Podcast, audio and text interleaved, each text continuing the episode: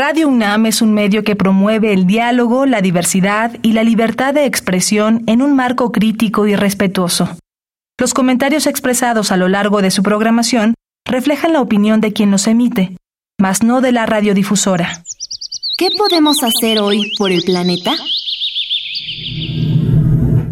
Ten en cuenta que los refrigeradores tienen fuerte impacto sobre el medio ambiente. Si está dentro de tus posibilidades, adquiere un refrigerador ahorrador de energía, pues reduce las emisiones de carbono y de otros contaminantes dañinos provenientes de las plantas generadoras de electricidad que queman combustibles fósiles. Habitare ¿Qué tal, ecófilos? Bienvenidos a una nueva transmisión de Habitare, Agenda Ambiental Inaplazable. Me da mucho gusto saludarles y también me da mucho gusto saludar, como cada semana, a la doctora Clementina Kiwa. ¿Cómo estás, Clement? Muy bien, Mariana. Pues eh, aquí nuevamente con el entusiasmo que siempre empezamos este programa. Ahora, eh, pues traemos un tema que no habíamos abordado. Estamos de plano en un reino diferente. Nos vamos a asomar por el reino de los hongos o el reino fungi. Eh, y para ello nos acompaña Graciela García, que es bióloga de la Facultad de Ciencias de la UNAM y doctora por la Universidad Nacional Australiana. Y ahora, eh, pues nos da un montón de apoyo en la Secretaría Técnica y en la Secretaría Académica de nuestro instituto. Bienvenida, Graciela. Ay, muchas gracias por invitarme. Muchas gracias por acompañarnos, doctora. Seguramente va a ser un programa maravilloso. Y es Ecofilos, quédense con nosotros porque hoy vamos a hablar acerca de hongos patógenos en entornos naturales. Y aunque sonaría un poquito alejado, estamos seguras de que conocen algunos, así que quédense con nosotros. Esto es Habitare, Agenda Ambiental Inaplazable. Empezamos. El Instituto de Ecología de la UNAM y Radio UNAM presentan. Toma segundos destruir lo que ha crecido en años Toma horas devastar lo que se ha formado en siglos. Tomar acciones para rescatar nuestro ambiente solo requiere un cambio de conciencia. Habitare. Agenda ambiental inaplazable. Ciencia, acciones y reacciones para rescatar nuestro planeta. Nuestra, casa. Qué gusto que continúen con nosotros. Estamos arrancando este Habitare Agenda Ambiental Inaplazable, hablando el día de hoy acerca de hongos patógenos en entornos naturales. Y Clemen, yo creo que la palabra hongo es bastante familiar, la escuchamos por parte a lo mejor médica, ¿no? Que es indeseable escuchar que alguien tiene un hongo, lo escuchamos en las cuestiones de la comida, en fin, está presente en muchos ambientes, pero su reino es inmenso.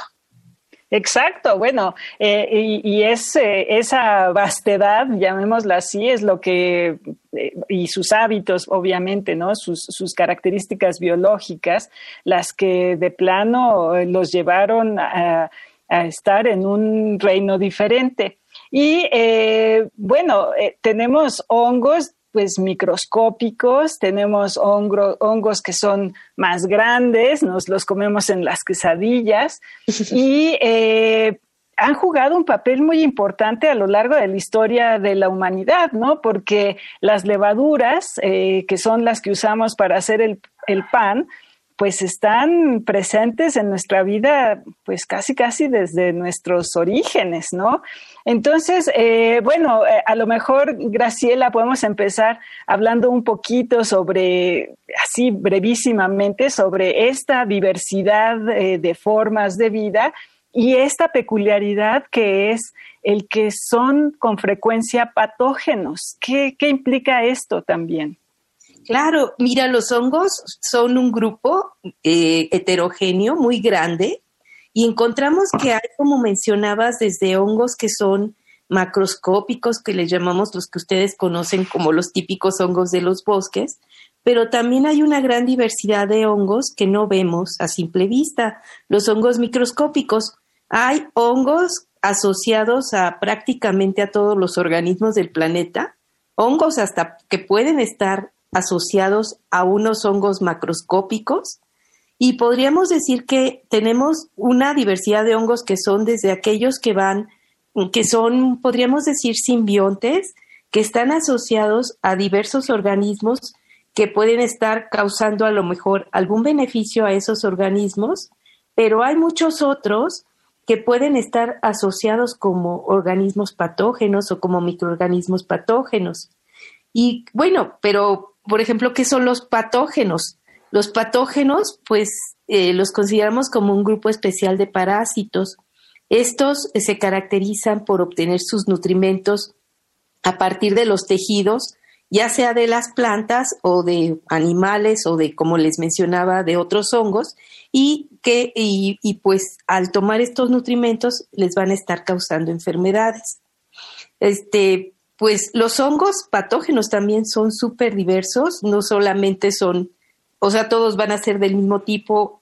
Hace rato platicábamos antes de empezar el programa de que hay hongos patógenos que pueden estar viviendo asociados a, las plantas, por ejemplo, siendo patógenos y causando enfermedades, pero aparentemente enfermedades que no podemos ver nosotros. No sabemos exactamente a la planta que le están haciendo muchas veces, pero están ahí los hongos causando daño y que estos en algún momento pueden transformarse en hongos más dañinos y empezar a matar células dentro de las plantas y causar daños más graves. Pero, eh, o sea, hay una gran diversidad. Doctora, y justamente también nos hablaba acerca de las características por las cuales se hace visible que la planta tiene un hongo, ¿no? En este caso eh, podríamos entonces dimensionarlo como que tiene una enfermedad porque se puede denotar a plena vista. ¿Qué características son estas? Ah, mira, las enfermedades en plantas pues tienen diversas características. Muchas veces, como te mencionaba, no eh, no, no puedes saber que una planta está enferma hasta que, por ejemplo, vamos a poner de ejemplo unos pastos. Eh, muchos de los pastos presentan hongos patógenos que están creciendo dentro de los tallos, dentro de las hojas. Y uno no se da cuenta que están esos hongos hasta que la planta florece. Y ya cuando florece, te vas a dar cuenta que en lugar de producir flores, lo que está produciendo es una, son flores, pero no llenas de polen, sino de esporas de hongos. Ajá, se ven, hay una bola de polvo negro asociado a las florecitas, o bien muchas veces aparecen otro tipo de, de, de, síntomas, como por ejemplo polvito de color rojo en las hojas o en los tallos de muchos pastos, que posiblemente ustedes los han visto cuando andan caminando en las banquetas, en el mismo jardín de uno aparece, pueden aparecer estos hongos. Esos hongos son los que conocemos como biótrofos. O sea, podríamos decir que están viviendo ahí con las plantas felices de la vida, tomando nutrimentos, y generalmente estos hongos lo que tienen es que no matan a las plantas. Mm, puede ser por muchos años y realmente puede morirse la planta con su hongo adentro y, ya, ¿no? Pero se muere la planta por vieja y no por el hongo exactamente. Lo que hacen estos hongos es que, por ejemplo, eso de las flores no las dejan producir frutos, no las dejan producir semillas. Entonces, pues son plantas que están ahí como zombies creciendo, creciendo y nada más, pero nunca van a producir flores ni frutos a lo mejor viables, ¿no? Y hay otros hongos que son los hongos necrótrofos, que son, si se fijan en el campo, cuando salgan hasta el jardín, hay muchas plantas que tienen unas manchas en las hojas o en los tallos. Muchas veces las flores también van a tener, se van a marchitar los pétalos por algo. Algo. Esos hongos son los que conocemos como necrótrofos, que son también hongos que esos llegan las esporas eh, a las hojas, a los tallos, a las flores, entran en los tejidos de la planta y lo que hacen es empezar a, crecer ahí y a matar a las células para poder, al matar a las células, a destruirlas, empiezan a salir los líquidos de los cuales se alimentan los, los hongos. O sea, podríamos decir que, perdón, pero justamente es como esta figura de un zombie, ¿no? O, o, una sanguijuela, pero en plantas, o sea, le está chupando la vida a la planta. Exactamente, ahí se mantienen. Esos también es muy raro que maten a la planta, te pueden matar la hoja, te matan una rama, etcétera, pero es muy raro que en una planta adulta este tipo de hongos así tan de que llega uno y, y este y se establezca en una hoja que mate a la planta. O sea, sí pueden matar plantas.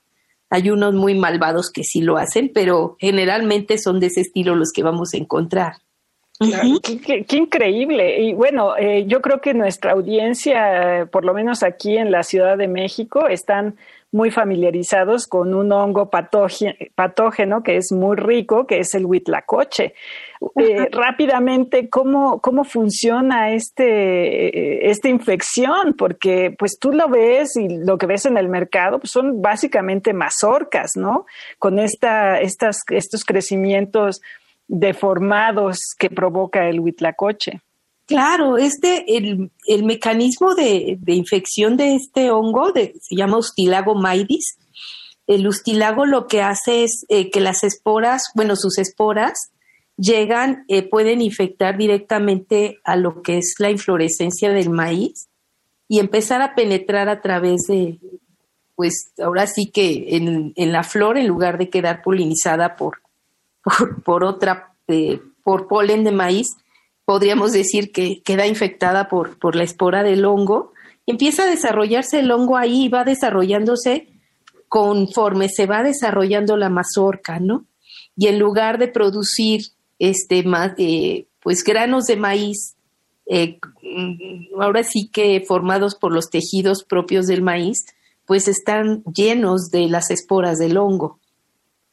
Entonces, pues sí es fascinante cómo, cómo estos organismos o estos microorganismos pueden hacer uso de sus plantas hospederas para, para dispersarse, ¿no? Para, para reproducirse y, y poder infectar otras plantas que igual de asombroso y extraordinario resulta lo nuestros radioescuchas lo deben de saber. Antes de entrar al aire hablábamos de quién habrá sido el valiente o la valiente que se atrevió a comer el huitlacoche por primera vez, porque incluso de vista, no sé ustedes qué opinan, pero no es agradable, no es algo como un fruto que te dan ganas de comerlo, ¿no? Hasta se ve negro. Claro. Claro, sí, no dices voy a darle una mordida a esto. no, para nada. Sí, sería interesante ver cómo fue que que se empezó a utilizar en la historia. Claro, ¿y qué papel juega este tipo de hongos en un ecosistema? ¿no? Porque, bueno, una cosa es lo que vemos en un jardín, pero otra cosa es lo que se vive en un ecosistema. Claro, sí, mira, los hongos, de hecho, a mí me fascinan porque realmente no fueron estudiados en sistemas naturales hasta realmente yo creo que en los años 80. Antes, como que muy poca gente había prestado atención a los hongos en sistemas naturales.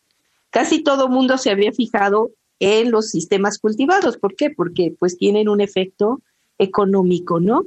Pero en los sistemas naturales, de hecho, pues se pensaba que o no existían o que existían de manera, podríamos decir, esporádica, y eso era cuando alguien algún investigador iba a, un bosque, a una selva y veía que de repente había plantas muy dañadas y lo pues pensaban que era por el por las condiciones climáticas de ese momento, por algo, pero pensaban que no existían.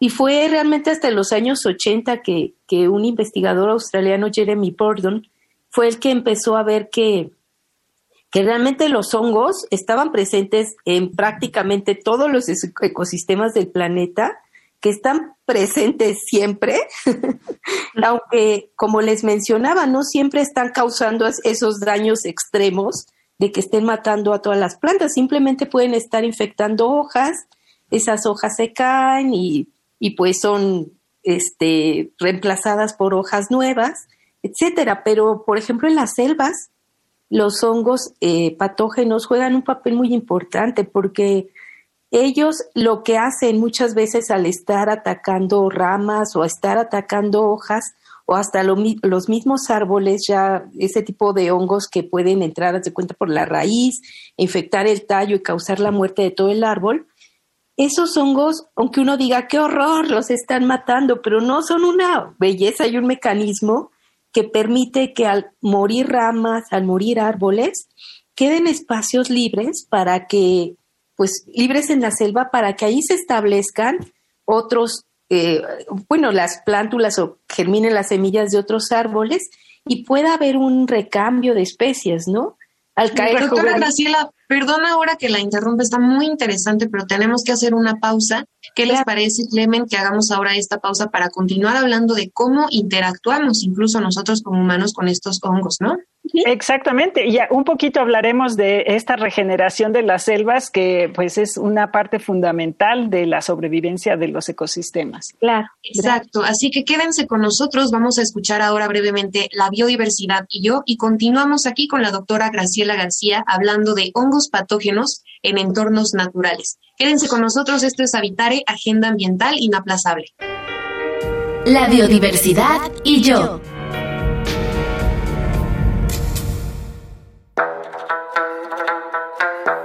Cuando se trata el tema de los billones de microorganismos que habitan en nuestros cuerpos, las bacterias consiguen casi toda la atención. Sin embargo, no son los únicos organismos que conviven con nosotros, pues también viven hongos en nuestro cuerpo.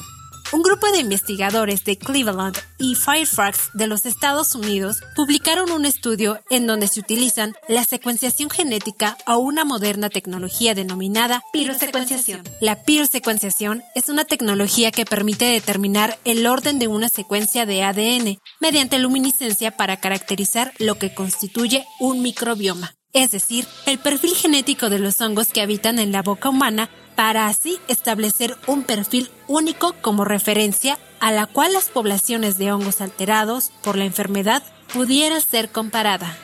En total reportaron 101 especies de hongos con cada persona, albergando entre 9 y 23 cepas. Consideraron una comunidad sana de hongos para incluir estas especies presentes en al menos el 20% de los participantes, entre ellos, más comúnmente, varias especies de cándida. Este núcleo de microbioma también incluía Cladosporium, un conocido desencadenante del asma, Aureobacidum, que puede causar infecciones fungidas en pacientes de trasplante de órganos, y algunas especies potencialmente beneficiosas como Saccharomyces boulardii. Como se encontraron muchos hongos potencialmente dañinos, los investigadores tienen la hipótesis de que podría significar que, en condiciones normales, otros hongos y microbios pueden mantener estas cepas patológicas en control, por lo que significa que perturbar el equilibrio de los hongos en el cuerpo puede o no desencadenar alguna enfermedad.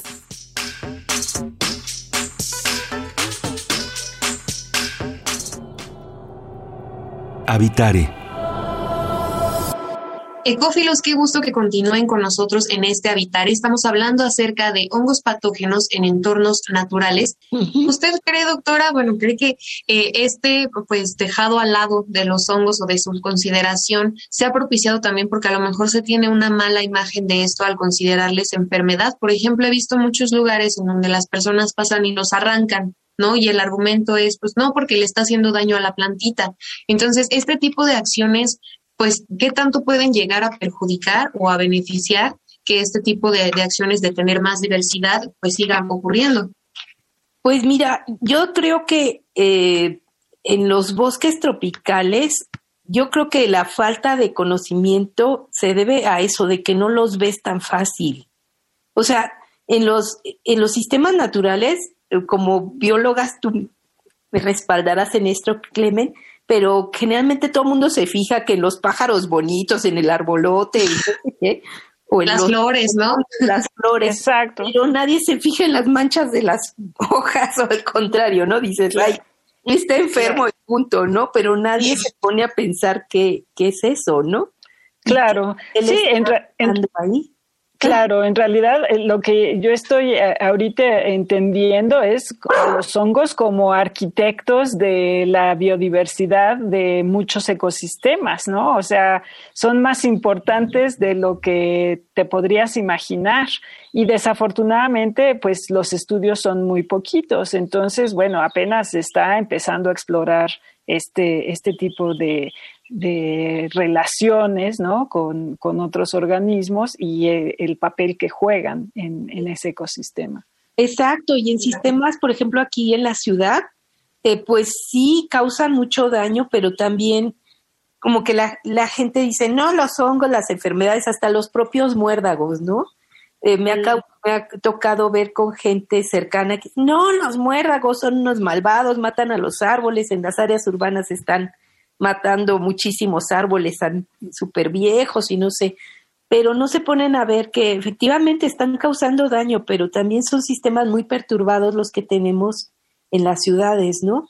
Y que esos cambios tan feos en la humedad, en la temperatura, todo eso está propiciando que, que haya un desbalance hasta cierto punto y que los hongos patógenos se desarrollen pues de manera hasta cierto punto epidémica y causen tanto daño. Pero en los sistemas naturales que generalmente no están perturbados, pues el daño no, no es, eh, pues como podríamos decir, ¿no? Severo o tan, tan marcado como podríamos ver en una ciudad. Claro, y, y, y, como estoy, eh, estamos usando este, esta metáfora de los arquitectos de, de, los bosques, un bosque perturbado sin hongos, pues a lo mejor va a ser un, un, pedazo de bosque en el que estén, pues a lo mejor puras ceibas o a lo mejor puros chicos zapotes, ¿no? Que pues en algún momento dado va a dejar de funcionar como un ecosistema natural, ¿no? Exacto, porque le falta esa otra parte. Porque además, por ejemplo, no solo están los hongos patógenos que no vemos en las, en las hojas, también hay otros hongos que les llaman hongos endófitos asintomáticos.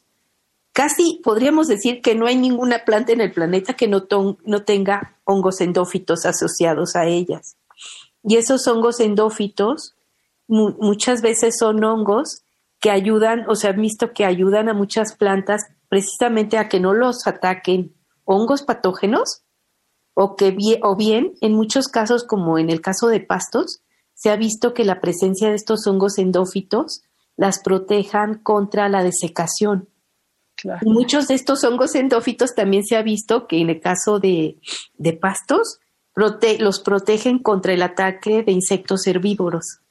Entonces todo eso, o sea, dices, bueno, pues qué me importa que se pierdan los hongos, ¿no? Pero no sabes, como tú dices, Clemen, en qué, en qué va a desencadenar todo, toda esta pérdida, ¿no? Claro, y en hongos se están encontrando eh, muchos remedios eh, del futuro, ¿no? Para algunas enfermedades eh, son los hongos que están dando la respuesta para curar ciertas enfermedades, ¿no? Así es. Hay muchas cosas interesantes con respecto a los hongos. Eh, me hiciste recordar a un hongo endófito precisamente. Eh, mm, eso me lo platicó la doctora Ana Luisa Naya, que ya no está en nuestro instituto, pero ella se dedicaba al estudio de hongos endófitos, de uno que describió que ese hongo atacaba, o sea, vivía como endófito en las plantas, o sea, vivía ahí feliz de la vida sin hacerle ningún daño a la planta, pero ese hongo atacaba insectos. Era capaz de atacar insectos, les causaba daños, pero alguien, no, no recuerdo ahorita en este momento cómo, pero ese mismo hongo lo encontraron infectando el ojo de alguna persona en Japón. O sea, no, qué increíble. Una cosa maravillosa de cómo pueden afectar a diferentes organismos, ¿no? Y cómo se comportan de diferente manera dependiendo del organismo que están infectando. Qué increíble. ¿Cuáles son los retos de hacer una observación de hongos precisamente para evitar que se pierdan, ¿no? Para darle más importancia, como la que ya, nos mencionaste. Tiene, sí. Sí, no, o sea, mira, la manera como nosotros estudiamos a los hongos patógenos, pues primero ir al sistema natural, ajá, y lo que hacemos es que tratamos de hacer todo tipo de, de, de experimentos, de observaciones en campo, ¿no?